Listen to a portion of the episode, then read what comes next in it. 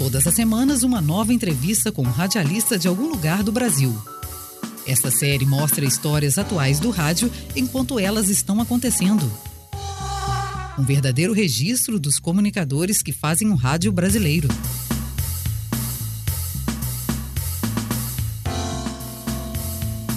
No programa de hoje, eu vou entrevistar a radialista Sabrina Viviane Lohemann. Ela tem 42 anos de idade, nasceu em Marechal Cândido Rondon, no Paraná.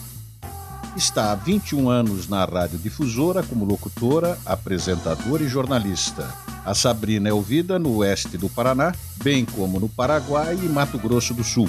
E ela apresenta vários programas ao vivo, de segunda a sexta-feira. E agora vamos ouvir alguns trechos dos programas apresentados pela Sabrina. Difusora Classics. E a gente vai matar a saudade. Começando com Lisa Stanfield.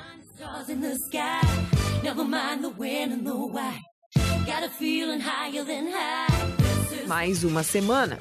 A expectativa foi divulgada aí por um site e coloca o Sur, disco de estreia de Olivia, no primeiro lugar pela segunda. É nosso difusora em concert. Hoje a gente vai trazer uma galera do passado, muito bacana. Banda Blitz que a gente vai apresentar para vocês. Então a Sabrina vai até as nove da noite.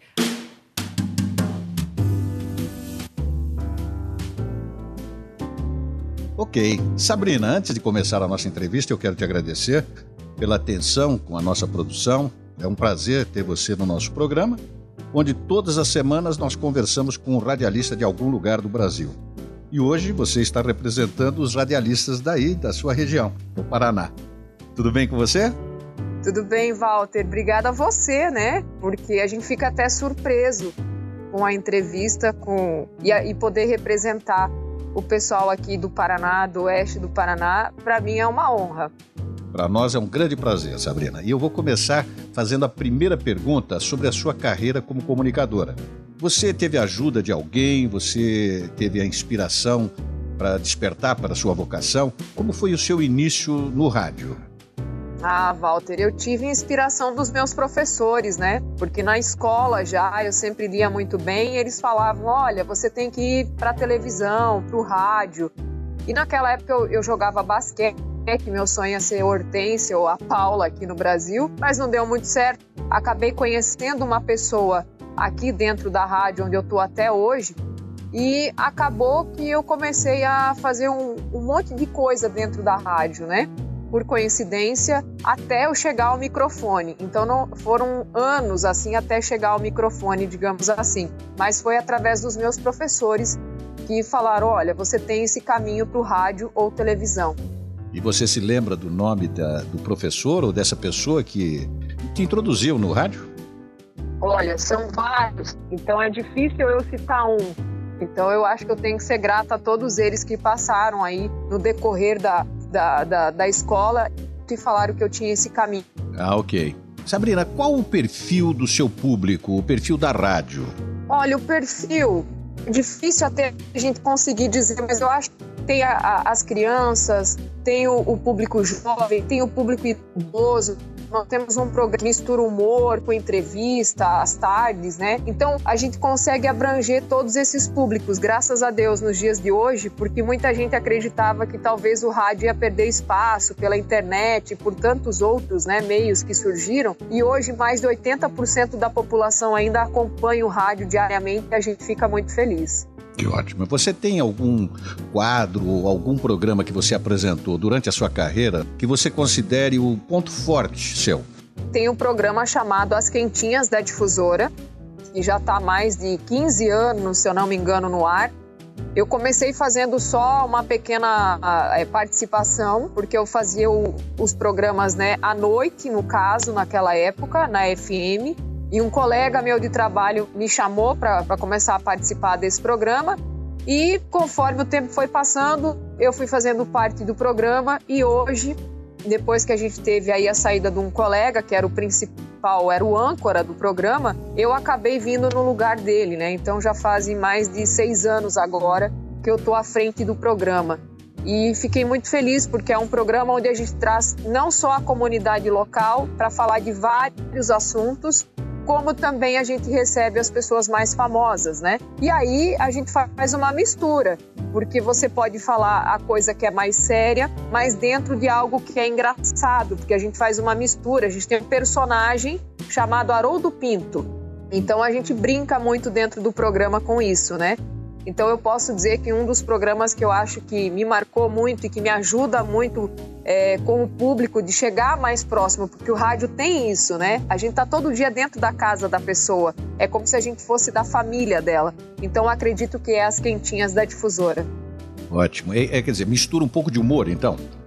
Mistura, mistura humor e aí a gente traz a entrevista, tem uma enquete de segunda a sexta, a pessoa vai responder né, as perguntas todos os dias e ela pode concorrer a prêmios também. Então a gente começou até a tirar o programa de dentro da rádio, levar nas empresas, né? É, levar em outros lugares para se aproximar ainda mais do público, para eles verem como que funciona, quem que é quem, quem que é a Sabrina, quem que é o Haroldo Pinto. Mas aí veio a pandemia e aí a gente ficou mais restrito agora dentro da rádio, né? A gente está esperando porque a gente tem muitos outros projetos ainda com esse programa. Ah, então você também tem externas com o programa, é isso? Sim, nós temos externas aqui, geralmente como é no interior do Paraná, né, para o pessoal saber, a gente tem, por exemplo, festa do município, né, que abrange aí quatro ou cinco dias, inclusive a gente estaria agora nesta semana com a festa do município, Marechal Cândido Rondon vai completar 61 anos agora domingo, então nós temos o Boi no Rolete, que é muito famoso em todo o Brasil, né, e temos esses quatro, cinco dias que mistura de tudo um pouco dentro de, dessa festa grande no município. Shows né, de diversos artistas. E aí a rádio vai com o estúdio para fora, né, para essa festa, para as pessoas conhecerem, chegarem mais perto né, do, do, dos artistas do rádio também, né? Sim. Agora, como são produzidos os seus programas? É, é você quem cria, produz, você tem uma equipe? Como é feito? Então, nós temos aí eu e o Haroldo Pinto, no caso das quentinhas, é a gente que bola todas as, as promoções, né? O, chega um pouquinho antes do, do programa o que, que nós vamos perguntar na enquete de hoje, se tem algum entrevistado, se dá para fazer uma enquete em cima daquilo que a gente vai conversar com o entrevistado. Geralmente somos nós mesmos aqui, Walter, que fazemos tudo, né? A produção do programa. Nós só temos, é claro, a parte aí da plástica, a parte de. Daí nós temos um, um pessoal que é responsável que vai trazer de fora, muitas vezes, ou com outras vozes. Mas o restante, no dia a dia mesmo, quem está ali na, na, na, frente de tudo somos nós mesmos. A gente não tem uma equipe grande como em outras rádios maiores, né? Que produz tudo, tá tudo certinho para você sentar ali e falar. Até mesmo quando a gente leva a rádio para fora, é tudo a gente que praticamente faz, né? Então, esse é o nosso diferencial. A gente tem que se virar nos 30. É, e quantas horas de programa você tem diário?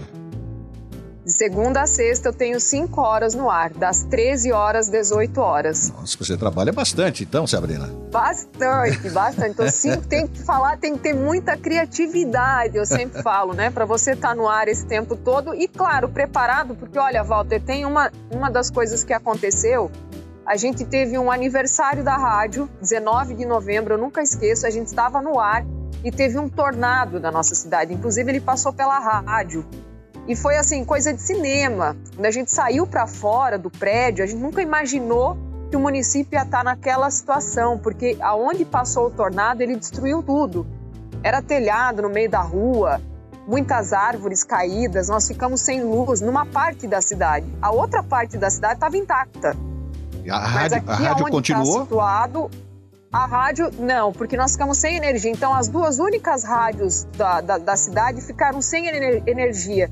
E aí, como aconteceu que o pessoal ficou muito curioso, né? A polícia não sabia o que fazer. Foi, foi assim, a gente aprendeu muito, porque eu nunca vi a comunidade, tipo, um ajudando o outro naquele momento, porque muitas pessoas foi levado o telhado inteiro embora. Foi uma coisa de cinema, tá? O que, a, o que dentro da rádio mesmo, como o estúdio é muito fechado, eu nunca ouvi tanto barulho e nunca fiquei tão desesperada dentro da rádio no momento que eu vi aquele vento todo. Mas a gente nunca imaginou que fosse um tornado. Então isso é uma das coisas que a gente nunca vai esquecer. E nessas horas a rádio presta um serviço, acredito eu, que quando retornou a energia, a rádio prestou um serviço fundamental, não é? Ela mobiliza a comunidade, não é isso? Sim, com certeza certeza, o nosso técnico trabalhou bastante o quanto antes para poder colocar a rádio no ar, porque a gente sabia da importância da gente estar tá trazendo as informações, o que, que era preciso, a gente precisava de muita telha, né, é, de, de, também de lonas na época.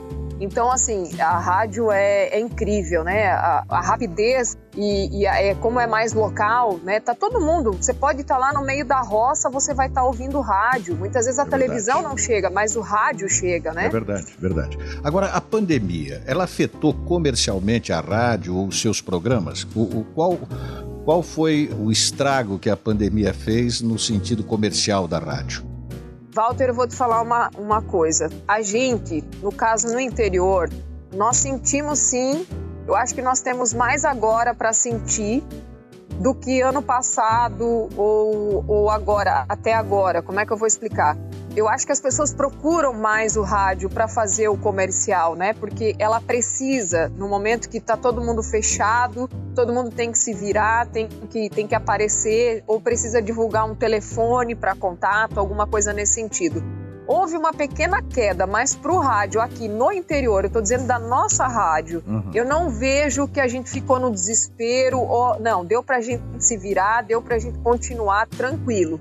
Agora, é claro que a gente consegue observar um pouco já uh, o resultado da pandemia em algumas situações. Como a gente está no interior, nós não ficamos fechados meses, né? Como grandes cidades. Nós uhum. ficamos fechados o quê? 15 dias, depois mais 15 dias, mas deu para se virar, entende? A vida está voltando ao normal agora. Como você sente esse, esse momento?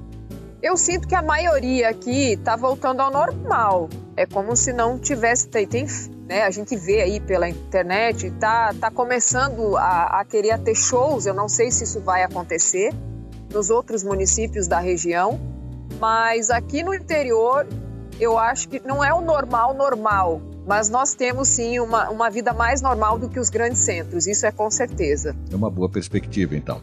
É uma boa, uma boa perspectiva. É claro que a gente está num momento complicado. Aqui em Marechal Cândido Rondon são mais de 100 mortes pela pandemia. Né? Nós estivemos com os hospitais até semana retrasada, para falar a verdade, estava bem, bem cheio, né? não tinha atendimento. No, no, no Paraná, no oeste do Paraná, tinha fila para UTI e graças a Deus agora conseguiu dar uma amenizada, mas eu espero que a população entenda, compreenda que se a gente não cuidar agora, isso pode voltar né? Porque é ainda não tem vacina para todo mundo ainda, né? É, e o exemplo está então... no restante do mundo, né? Onde até países que já a vacinação está muito mais adiantada, mesmo assim, a pandemia ainda volta a apresentar os problemas quase que do início. Então, acho que todos nós temos que ter muito cuidado nessa hora.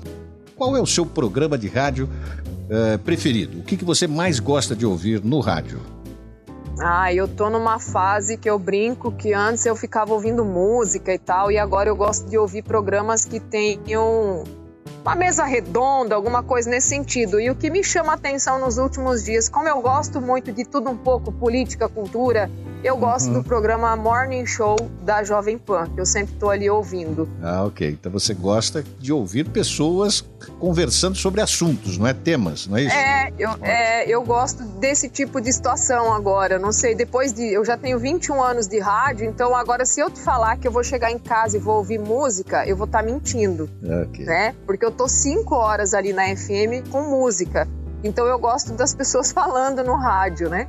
Ótimo. Agora, e na televisão? O que, que você gosta de assistir na televisão? Ah, televisão, eu vou falar uma coisa que muita gente hoje não gosta, mas hum. eu, por ser jornalista, eu gosto de ver Jornal Nacional. Eu gostava muito da Hebe Camargo, Jô Soares, enfim. E hoje eu gosto muito de é, documentários, né? Eu gosto de assistir muito isso na, na televisão. Então, notícias e documentário. Exato, é, eu acho que é programa de entrevista, notícias e documentários que eu gosto de ver em televisão. Uh, agora eu queria ouvir de você uh, uma história que mais tenha te marcado na sua, na sua carreira, na sua vida uh, de radialista. Pode ser ela uma, uma história engraçada ou uma história que tenha te emocionado e que tenha, obviamente, te marcado, né? Você pode contar uma, alguma experiência? Posso. A gente tem, claro que o, a tristeza, né, Walter, para quem faz rádio, tá todo dia no ar, não é fácil. A gente perde pessoas próximas, né? Mesmo a rádio, a gente perdeu várias pessoas já e, e foi bem complicado. A gente, na época, isso, a, a, agora não vou me recordar, foi em 2004.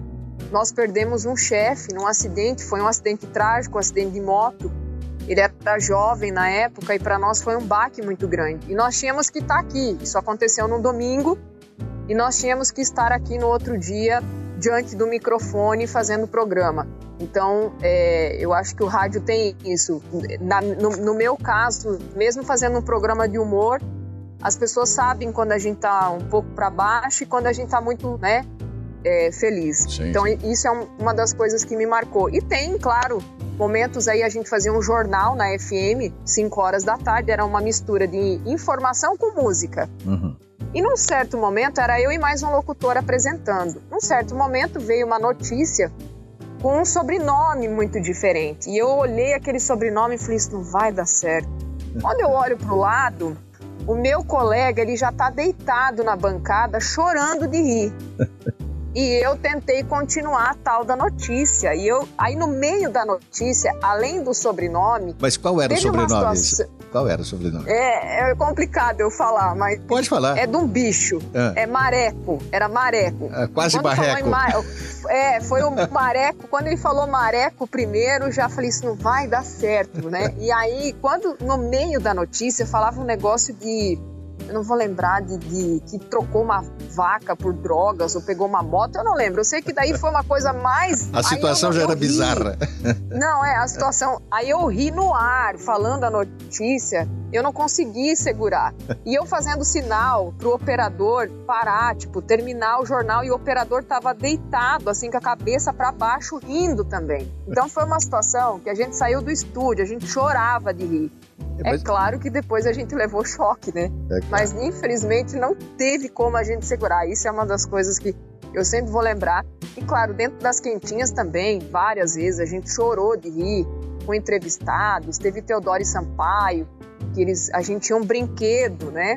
Hum. Que era o. A gente ganhou na época um vibrador enorme. E a gente escondia ele. Quando o pessoal chegava para a entrevista, a gente escondia. Tanto que o Teodoro levou esse brinquedo embora. E ele disse que num dos shows roubaram o tal do brinquedo. Ele Era passou Wilson, de mão em mão, né? Passou de mão em mão e roubaram o tal do Wilsinho. Então, assim, a gente tem muita coisa legal, assim. Ele tinha um apelido, era Wilsinho.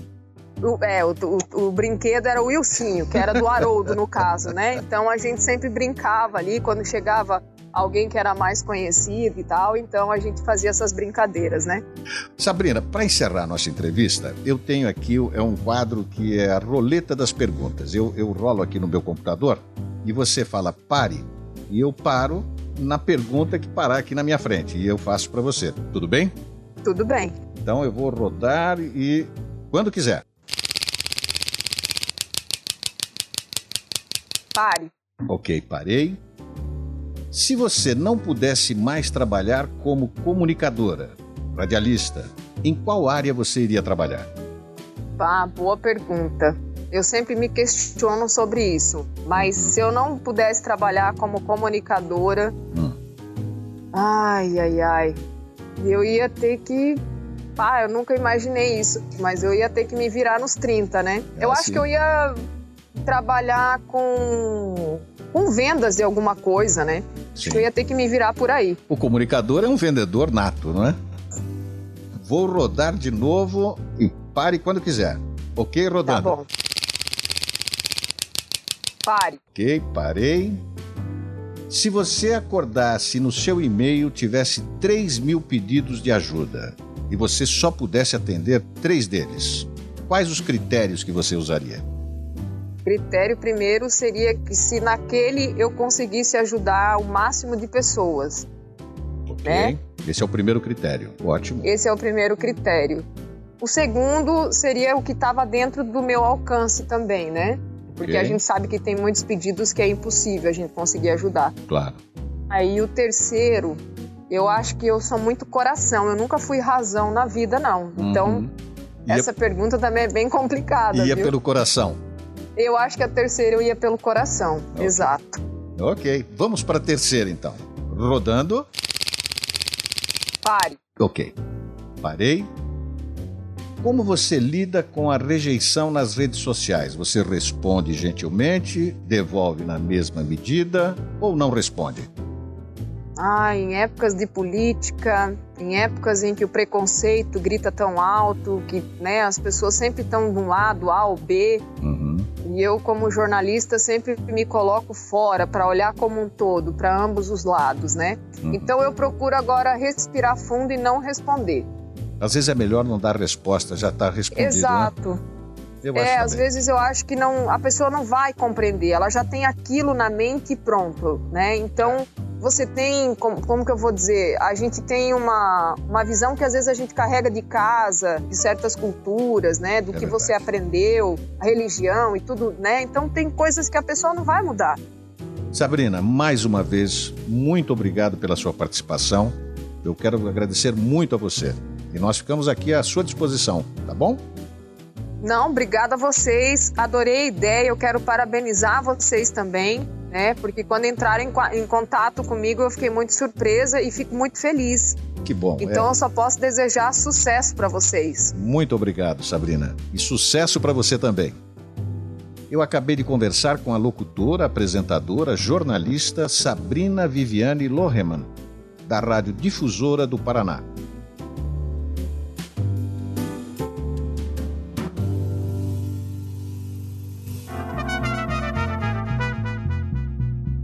Você acabou de ouvir o podcast Você Brasil Vozes do Rádio, apresentado por Walter Bonásio. Todas as semanas, um novo podcast Você Brasil Vozes do Rádio, disponível no site vocêbrasil.com.br e nas plataformas de agregadores de podcast. A série homenageia os radialistas que fazem o rádio brasileiro. Você Brasil Vozes do Rádio é distribuída pela Escola de Televisão e plataformas de agregadores de podcasts. Participe do nosso programa. Envie a sua mensagem para o nosso site vocêbrasil.com.br.